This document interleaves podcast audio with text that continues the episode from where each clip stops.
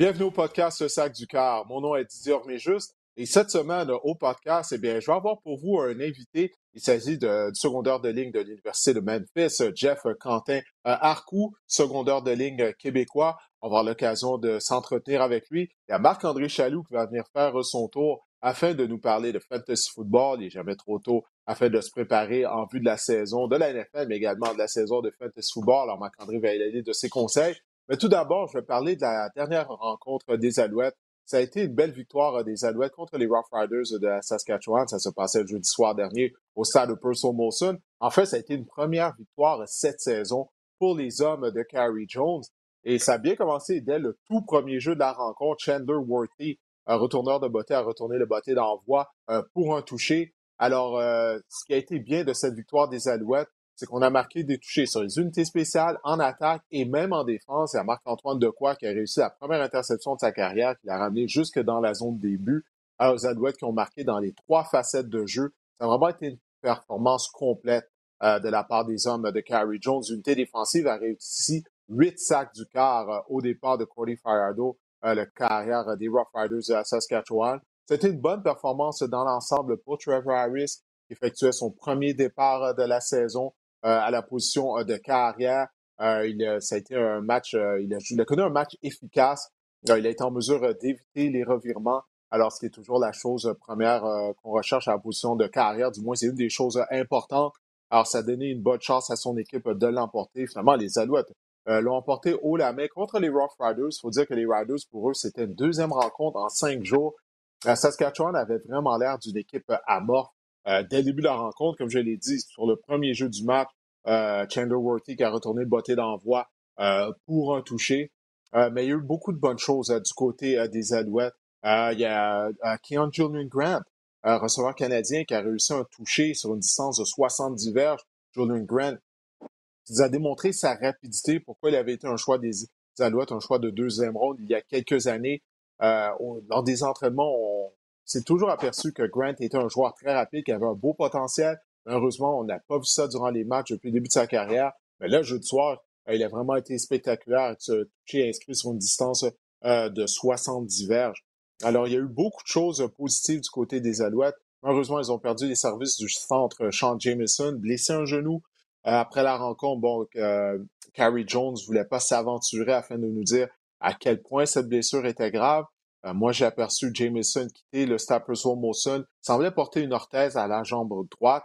Alors, on espère que sa saison euh, n'est pas compromise, mais ce sera intéressant de voir au cours de la semaine qui va remplacer à la position de centre. Est-ce que ça va emmener euh, d'autres changements au niveau de la ligne à l'attaque des, Alouettes? Mais encore une fois, il y a beaucoup de monde qui se sont distingués. Plusieurs joueurs se sont distingués du côté de l'équipe montréalaise. Jeudi soir, j'en ai nommé quelques-uns. il y a également secondaire de ligne, Brad Erelimana, ancien des Carabins de l'Université de Montréal, qui lui obtenait un départ à la position de secondaire extérieur euh, à la suite d'une blessure à Chris Aki. Chris Aki n'était pas en uniforme, mais écoutez, euh, euh, Mana a connu tout un match. Il a réussi deux sacs du quart, deux des huit sacs des Alouettes. Il a réussi quelques bons plaqués dans le champ arrière. bref, il semblait à sa place vraiment en position de secondaire extérieur en partant. Alors, encore une fois, ça prouve à quel point les Alouettes ont de la profondeur au niveau de leurs joueurs canadiens. Euh, j'ai parlé de Julian Grant, un receveur de passe. Faut pas oublier, il y a Phil Pott, aussi receveur de passe recru canadien, qui a réussi un long gain euh, aérien. Alors, euh, le talent canadien, là, on est bien nanti là, du côté des Alouettes. Du moins, en tout cas, les joueurs canadiens ont vraiment contribué à cette victoire. Comme je l'ai dit, Marc-Antoine Marc Decoy avec son interception qui l'a retourné pour un toucher. Donc, il y a eu beaucoup de positifs du côté des Alouettes. J'ai été impressionné par la ligne d'attaque des Alouettes. Je crois que ça allait vraiment être un match difficile. Euh, chez les Alouettes, euh, écoutez, on avait été très généreux, on avait accordé six sacs en deux matchs euh, au début de la saison face à l'excellent front de la défense des Rough Riders. Je me disais, mon Dieu, qu'est-ce que ça va donner? Mais ça a tenu le coup. On a fait une bonne protection dans l'ensemble à Trevor Harris. Oui, il y a eu quelques jeux ici, ici et là la protection a flanché, mais dans l'ensemble, ça a été du bon travail de la ligne à attaque et des porteurs de ballon, bien sûr, qu'il faut inclure au niveau de la protection. Alors, ça, c'est vraiment une belle nouvelle pour les, pour les Alouettes, cette victoire, parce que, bon, du côté de l'Est, les équipes se cherchent. On a vu les Tiger Cats de Hamilton. Ils sont toujours à la recherche d'une première victoire. Ils ont maintenant une fiche d'aucune victoire et trois défaites. Toronto a subi une raclée contre les Lions de la Colombie-Britannique. Donc, Toronto a juste une victoire. Montréal a une victoire. Ottawa a aucune victoire. Alors, c'est la raison pour laquelle la semaine dernière, en compagnie de Mathieu Prou, on vous disait, faut pas paniquer, même si les Alouettes avaient, une fiche d'aucune victoire et deux revers. Les autres formations de la section S ne jouent pas bien. Alors, ça fait en sorte que les Alouettes ben, sont au fort de la course pour leur premier rang. Et la saison est très jeune. Il y a juste euh, trois matchs de disputés du côté des hommes de Carrie Jones. Euh, donc, euh, c'est ça. Comme on disait, il n'y a pas de raison de paniquer. Les Alouettes ont maintenant un dossier d'une victoire et deux revers. Cette semaine, ils vont jouer samedi en Saskatchewan, à Regina, contre les Rough Riders. Alors, il n'y a aucun doute que les Riders vont attendre les Alouettes de pied ferme après la raclée qu'ils ont subie à Montréal. Ils vont avoir eu plus de temps pour se préparer, pour se reposer. Les Riders avaient eu seulement un entraînement sur le terrain la semaine avant d'affronter les Alouettes. Comme je disais, ils ont joué deux matchs en cinq jours. Alors, euh, ça, c'est sans vouloir rien envers la performance des Alouettes, mais il n'y a aucun doute que les Riders n'étaient pas à leur mieux. Alors, moi, j'ai bien hâte de voir ça le 2 juillet à Regina, lors du week-end de la fête du Canada. Il faut s'attendre à une salle comble euh, au stade des Rough Riders, à une foule bruyante, comme c'est l'habitude euh, à Regina. Alors ça, ça devrait être tout un match de football entre les deux équipes qui vont s'affronter pour une deuxième fois en deux semaines. Alors, il n'y a aucun doute qu'il va y avoir beaucoup d'intensité sur le terrain. Ça va sûrement parler sur le terrain après les jeux entre les joueurs euh, des deux équipes. Alors ça, j'ai déjà bien hâte à cette rencontre-là. Alors écoutez, comme je vous disais, j'ai un invité pour vous en entrevue. Il s'agit de Jeff Quentin Arcou. Euh, ancien de l'Université Syracuse, mais il porte maintenant les couleurs euh, des Tigers euh, de l'Université de Memphis. Jeff, qui est natif de la région de Québec. Et le voici, il vient d'apparaître. Jeff, écoute, premièrement, ben, ben, oui, salut, ça va bien? Oui, toi? Oui, ça va bien. Écoute, merci d'avoir accepté mon invitation. J'ai dit que tu venais originellement de la région de Québec. Est-ce que j'ai raison ou ben, je me trompe quand je dis ça? Non, ben, non, c'est T'as raison. Euh, je viens de Québec, dans le fond, la rive sud de Québec. Ah, OK, bon, ben ça, c'est excellent. Donc, écoute, pour les gens qui ne te connaissent pas, euh, j'ai eu la chance de t'interviewer par le passé à la télé. Mais pour les gens qui ne te connaissent pas, justement, bon, tu viens de Québec. Où est-ce que tu as joué ton football mineur et de quelle façon tu t'es retrouvé à jouer ton football universitaire aux États-Unis? Euh, dans le fond, j'ai commencé le football très jeune là, sur la rive sud de Québec, une école qui s'appelle L'Aubier. Euh, j'ai tombé en amour avec euh, le, sport. Euh, j'ai continué là-dedans. J'ai joué pour Leslie après ça, de secondaire 4 à 5. Ensuite, j'ai euh, transféré pour le cégep de Garneau. Puis j'ai eu la chance de connaître coach Claude Junot à l'époque où était le entraîneur-chef à Garneau. Ah oui, Claude Junot, j'ai joué avec mon cégep à l'époque. ah, sérieusement? Oui, oui, ben oui, je jouais sur la ligne attaque au Vieux-Montréal à l'époque. Claude, ben oui, je connais bien. Le monde est petit, hein? moi puis Claude, on est comme ça là, depuis que euh, je l'ai rencontré. Je veux dire, il, a tout fait pour moi. Il m'a amené aux États-Unis. Euh, j'ai, grâce à lui, j'ai eu ma première offre euh, scholarship de Syracuse. Ah ouais. Puis j'ai ben, accepté en 2017. Ouais, pas de problème. Je suis censé le voir justement. Là, je, je tombe en vacances pour une semaine retourne à la maison, là, fait que je suis censé le voir, que ça va me faire plaisir de dire salut de ta part. Ah, ben oui, excellent. Donc, écoute, je suis interrompu. Donc, tu disais, c'est grâce à lui que tu t'es retrouvé à Syracuse. Oui, dans le fond, il m'a amené euh, à 6 heures de route, Syracuse. Je parlais pas un mot anglais encore. Puis, euh, moi, c'était un peu difficile l'anglais à cause sur la rive sud de Québec. Je veux dire, il y a pas vraiment, c'est pas comme Montréal. je veux dire, je, comprenais l'anglais, mais je pouvais pas vraiment bien parler. Puis euh, Claude m'a donné la chance d'une vie. J'ai performé durant le camp. Fait que Syracuse, 24 heures après, m'ont offert ma, euh, mon scholarship, dans le fond.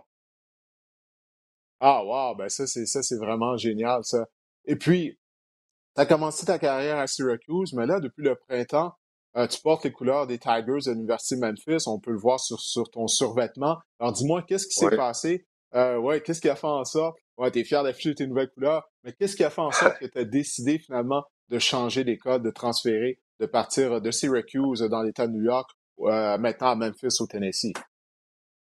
Je veux dire, euh, Didier, il y a beaucoup de choses qui ont, que j'ai pris en considération pour faire ma décision, mais euh, je ne sais pas si tu m'as suivi un peu. Durant ma, ma première année à Syracuse, j'ai eu une grosse impact sur une spéciale est très bon en tant que freshman. Ensuite, je suis arrivé à ma deuxième année où j'ai eu la chance de starter euh, durant la majorité de la saison.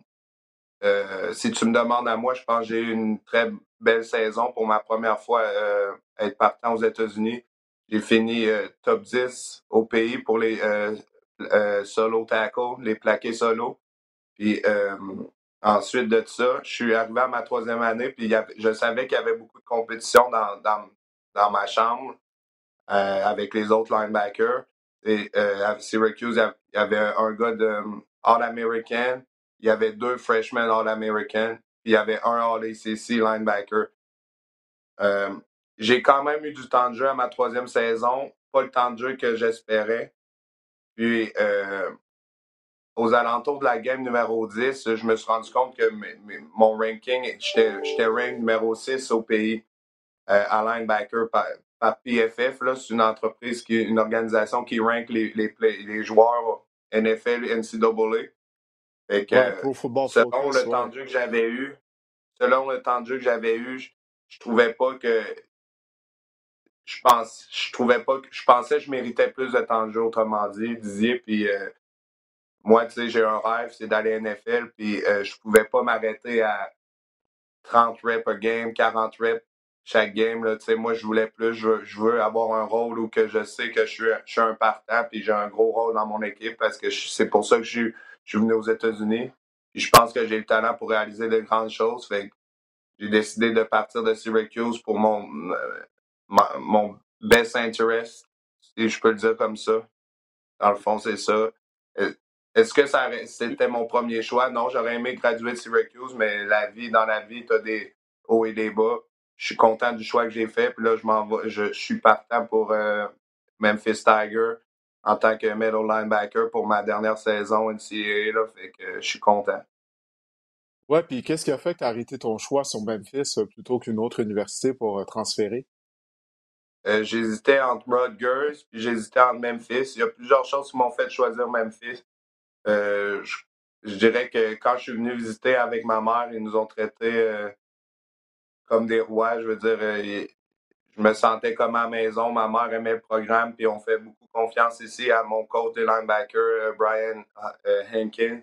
Il fait une très bonne job pour le moment, je crois. Et que j'ai arrêté mon choix surtout pour le coach, puis je savais que j'allais avoir l'opportunité de voir du terrain assez rapidement. Ouais, puis dis-moi, ça doit être toute une différence là, de, de, style de vie, là, de vivre à Syracuse, dans l'État de New York. Là, tu te ramasses au Tennessee. Dis-moi ça, c'est comment là, de vivre dans, le South, comme on dit, des États-Unis? Je veux dire, c'est beaucoup différent de la maison aussi. L'accent des gens est, tellement différent que dans le Nord. C'est d'adaptation, mais je dirais que pour le moment, j'adore le South. Euh, c'est sûr que la température, il fait vraiment chaud. On s'entraîne sur le terrain là, 105 Fahrenheit, mais je veux dire, euh, j'adore ça pour le moment, sérieusement. Je trouve qu'il y a, y a un côté, comme tu dis, le South, il y a un côté comme. J'ai de la misère à expliquer, mettre des mots pour le décrire, mais l'ambiance est, juste différente de dans le Nord. Le football aussi est très important pour la culture ici américaine, dans le sud des États-Unis. Fait que il y a beaucoup de fans. Puis euh, j'aime ça pour être honnête. Ouais, comme tu disais tout à l'heure, c'est ton objectif d'être repêché euh, dans la NFL du printemps, euh, du, printemps prochain. Quand est-ce que tu avais eu, euh, que tu as commencé à avoir ça comme objectif de jouer dans la NFL? Est-ce que c'était à ton, ton arrivée à Syracuse ou même avant ça, quand tu étais au cégep, tu te disais, regarde, c'est un de mes objectifs? Est-ce que des, des joueurs qui t'ont servi de modèle, peut-être des joueurs québécois qui sont dans la NFL même? je veux dire, modèle, pas vraiment parce que j'ai. Euh, mon but d'aller dans la NFL, ça, ça date pas d'hier. Si tu veux, j'ai la preuve à la maison. J'ai marqué ça quand j'avais 9 ans que j'allais être joueur professionnel dans la NFL. Euh, j'ai, euh, quand j'étais jeune, je regardais beaucoup les Alouettes. Anthony Calvillo, le receveur, S.J. Green, Richard, numéro 18 aussi. Appelle-moi son nom. Ah, c'est tout un duo avec SJ Green. Ouais, ça, c'était vraiment les, les, modèles que j'ai eus. C'était pas des modèles NFL, mais je veux dire, c'était des athlètes il faisait des catchs extraordinaires. Il faisait que les Alouettes étaient très bons dans ces années-là. Euh, ça, ça, je pense que j'ai vraiment pris ces gars-là en tant que modèle aussi. Je les ai vus jouer en tant que très jeune, fait que ça m'a vraiment inspiré.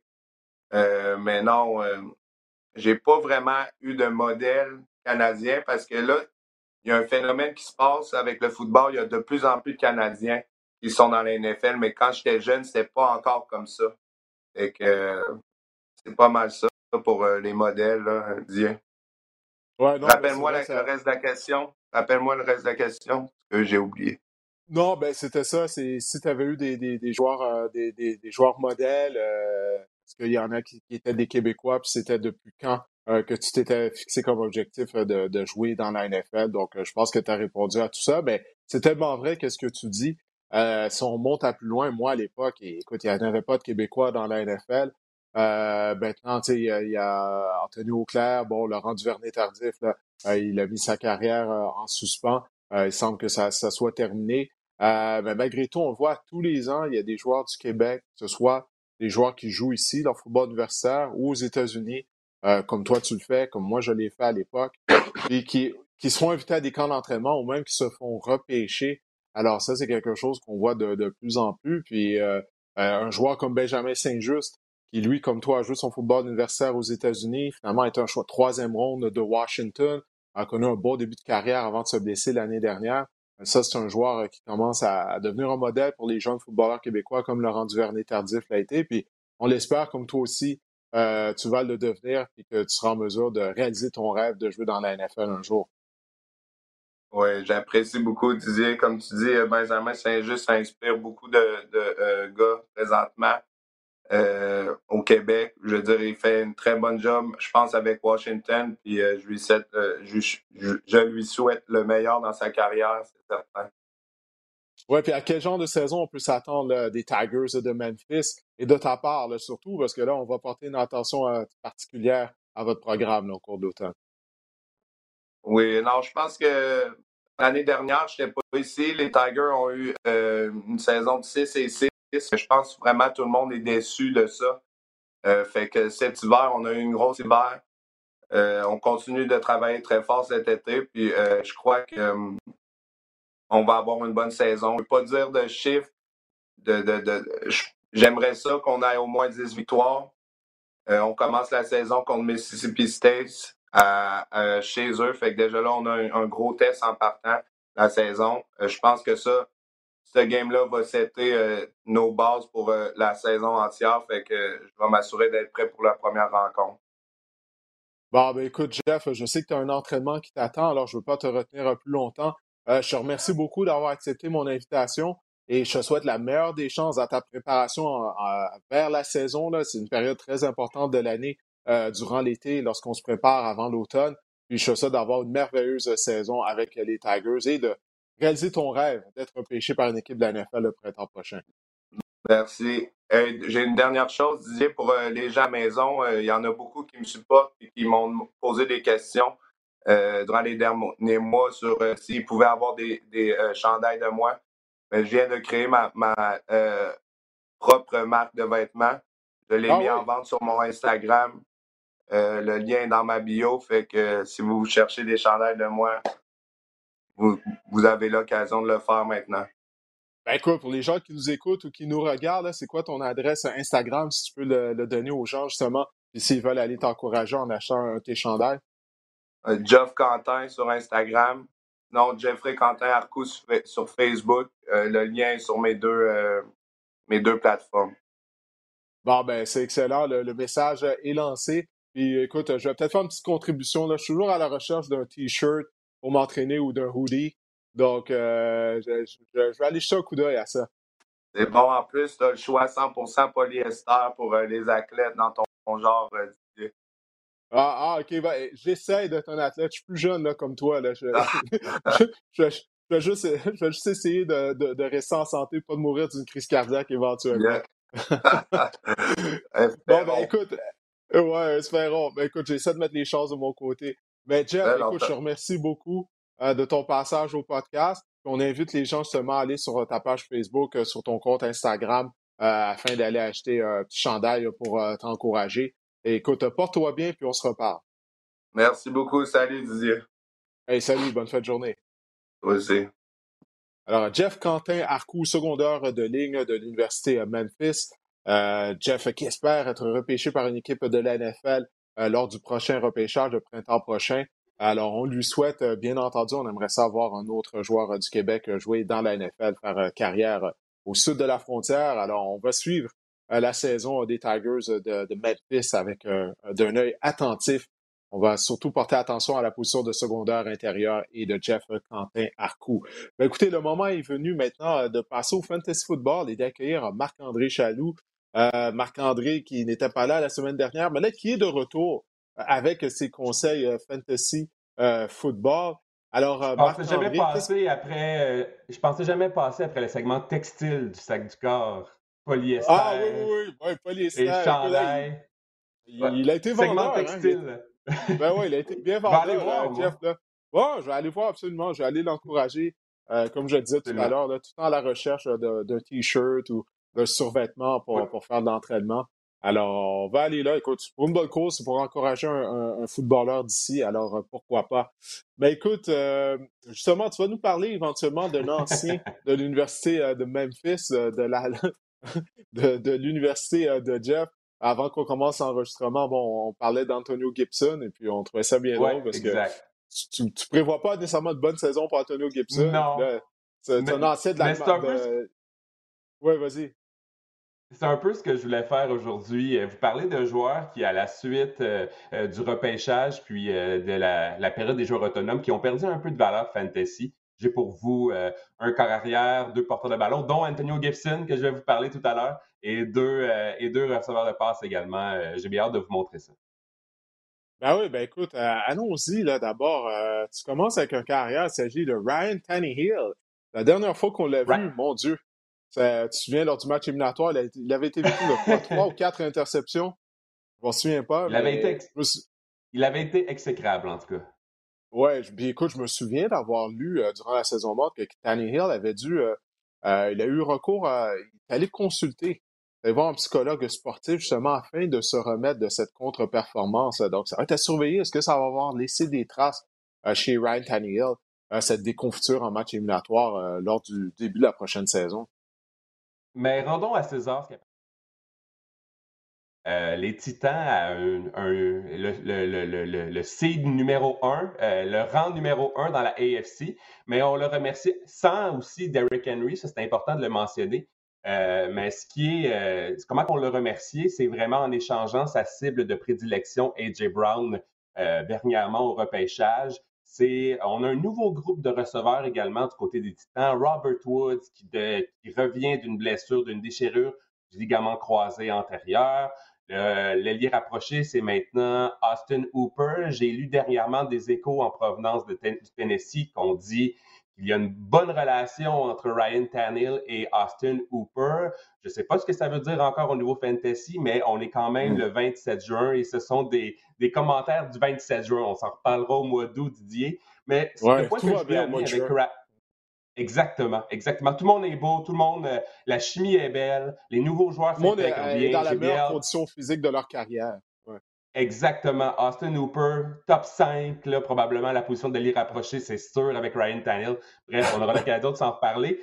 Mais je veux parler des verges, euh, des verges par passe. Sa moyenne de verges par passe est en constante diminution depuis 2019. Elle est passée de 9,6 verges par passe en 2019 à 7 verges par passe en 2021. Et sa cote d'efficacité, hein, son QB rating en anglais, euh, est de 88 en 2021. Ça a été son plus bas depuis qu'il s'est joint au Titan. Et c'est sûr qu'avec la perte de Derrick Henry l'an passé, on est obligé de lancer davantage du côté de Ryan Tannehill, s'en remettre au bras de Ryan Tannehill. C'est vraiment ça qui a été problématique du côté des Titans. Il a terminé au 13e rang chez les corps arrière en 2021 et on prévoit en ce moment, il est classé présentement au 18e rang euh, sur le site Fantasy Pro chez les corps arrière. Donc vraiment, son problème, c'est que c'est pas un corps mauvais, c'est pas un bon corps.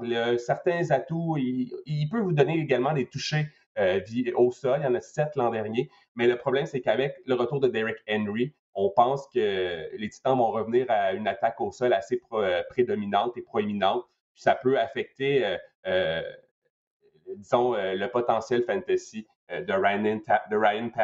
C'est vraiment le fait, parce qu'il n'y a pas un gros plafond, en fait. Il y a un bon plancher, mais lorsque vous voulez repêcher un corps arrière, vous voulez, vous voulez essayer de frapper un coup de circuit, vous voulez voir quelqu'un avec une progression, un Jalen Hurts, par exemple, de qui on dit qu'il pourrait progresser.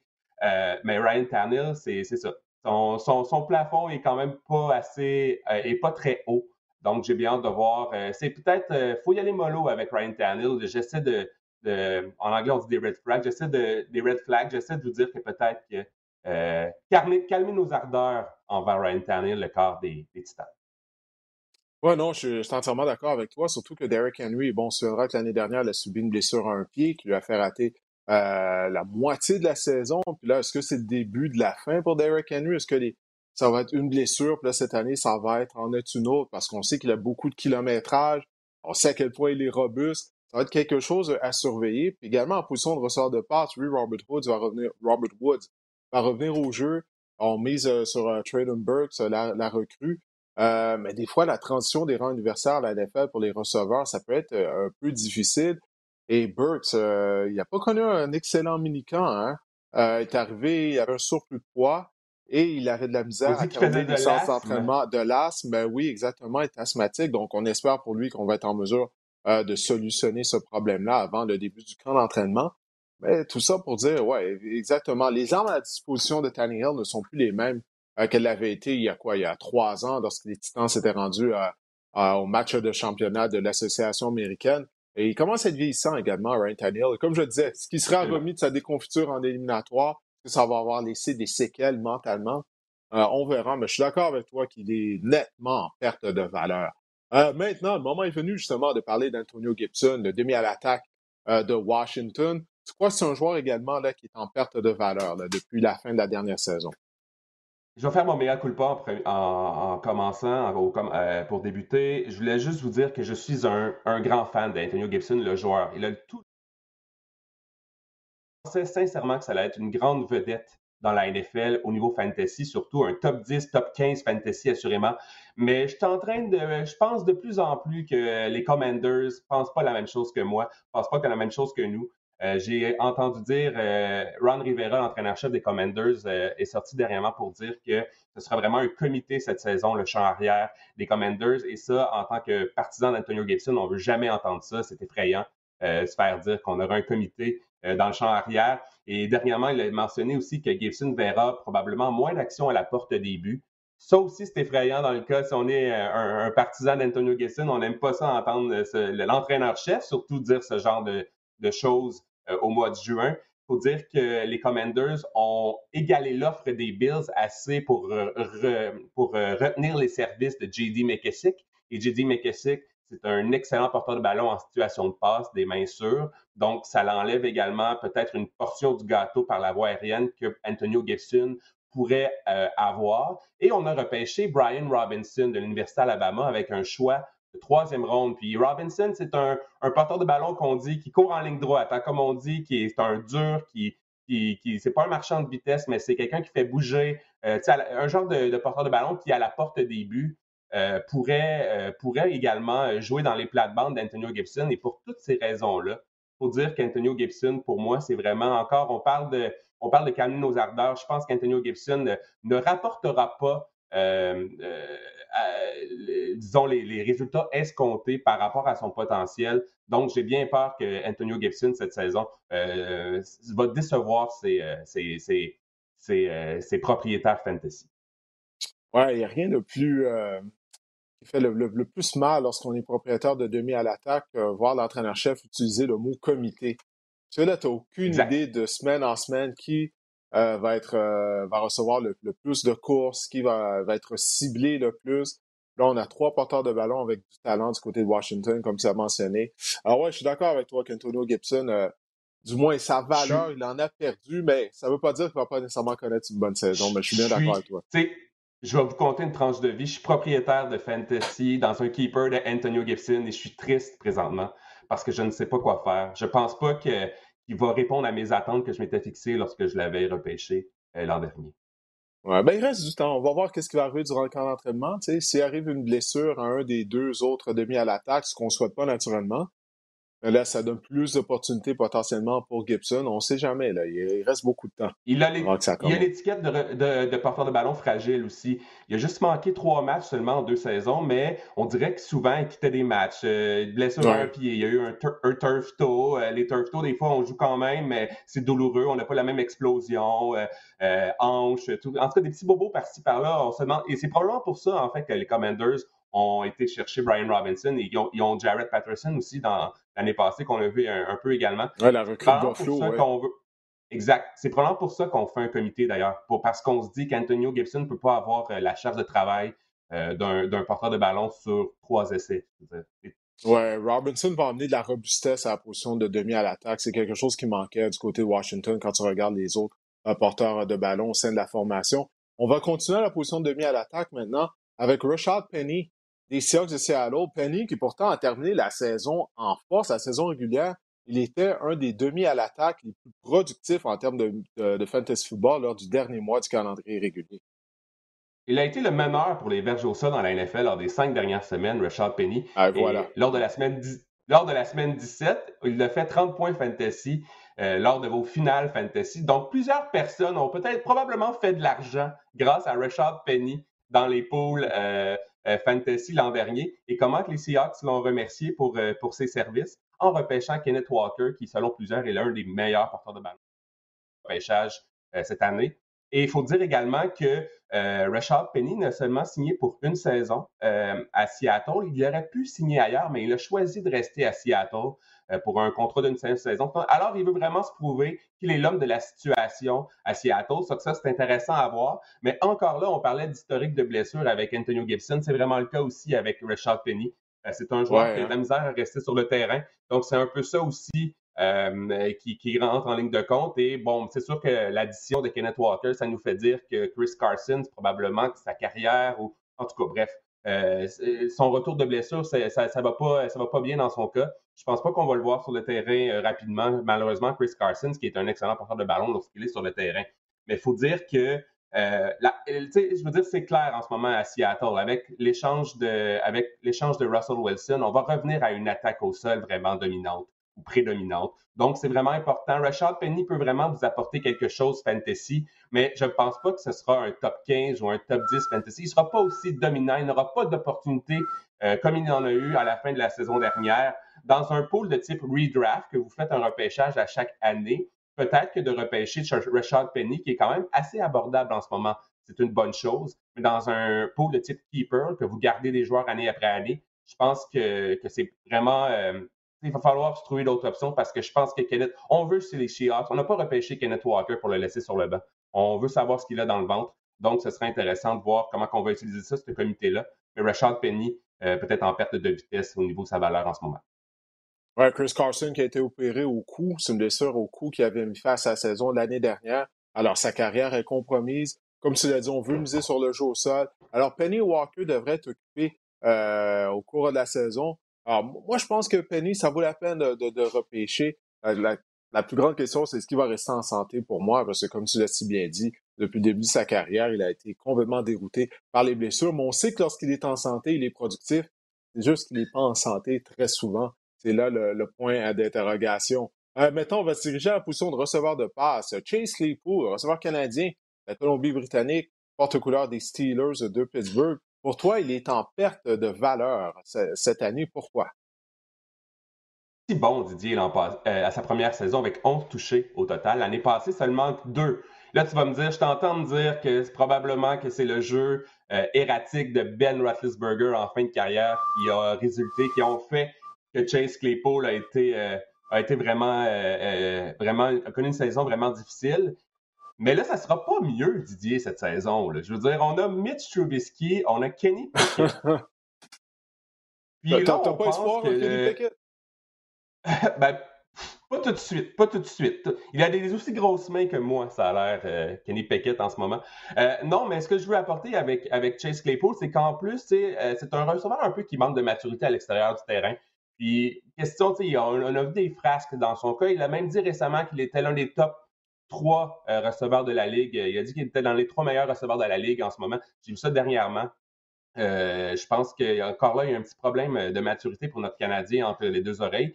on dirait que les, je sais pas si les Steelers voulaient le punir de ses actions, de ses agirs l'an dernier, mais ils l'ont fait annoncer le choix de deuxième homme de l'équipe au dernier pêchage, qui était George Pickens.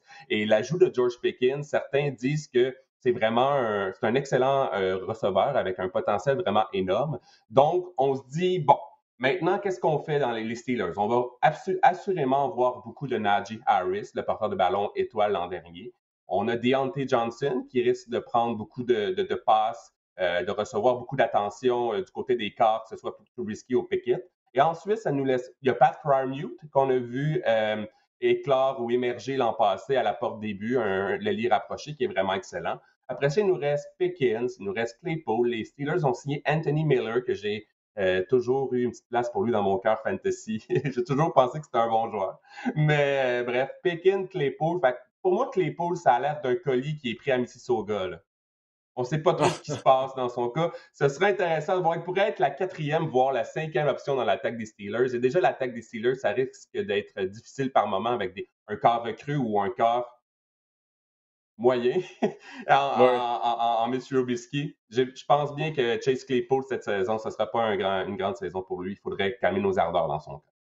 Et maintenant, le cinquième et dernier joueur que tu crois qui a perdu de la valeur, c'est un joueur recru l'année dernière qui a connu une très belle saison avec les Eagles de Philadelphie. Il s'agit du receveur de passe de Vante Smith. Rapidement, pourquoi tu crois que Smith est en perte de valeur déjà?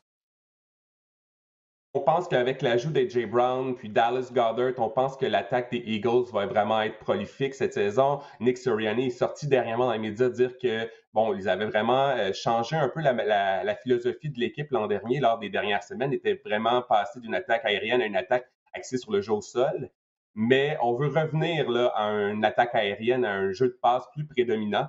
Mais ma question est, est-ce que tout passe par Jalen Hurts? Je me dis, c'est le fun de penser de pouvoir revenir à une attaque aérienne plus prédominante, mais est-ce que Jalen Hurts est un excellent passeur ou est-ce que, Jalen Hurts peut prendre, peut passer à un niveau supérieur pour euh, faire débloquer l'attaque et pour faire, mettons, euh, pour garantir une production offensive à A.J. Brown ou une production fantasy à A.J. Brown, puis à Devante Smith, puis à Dallas Goddard, c'est ça la question.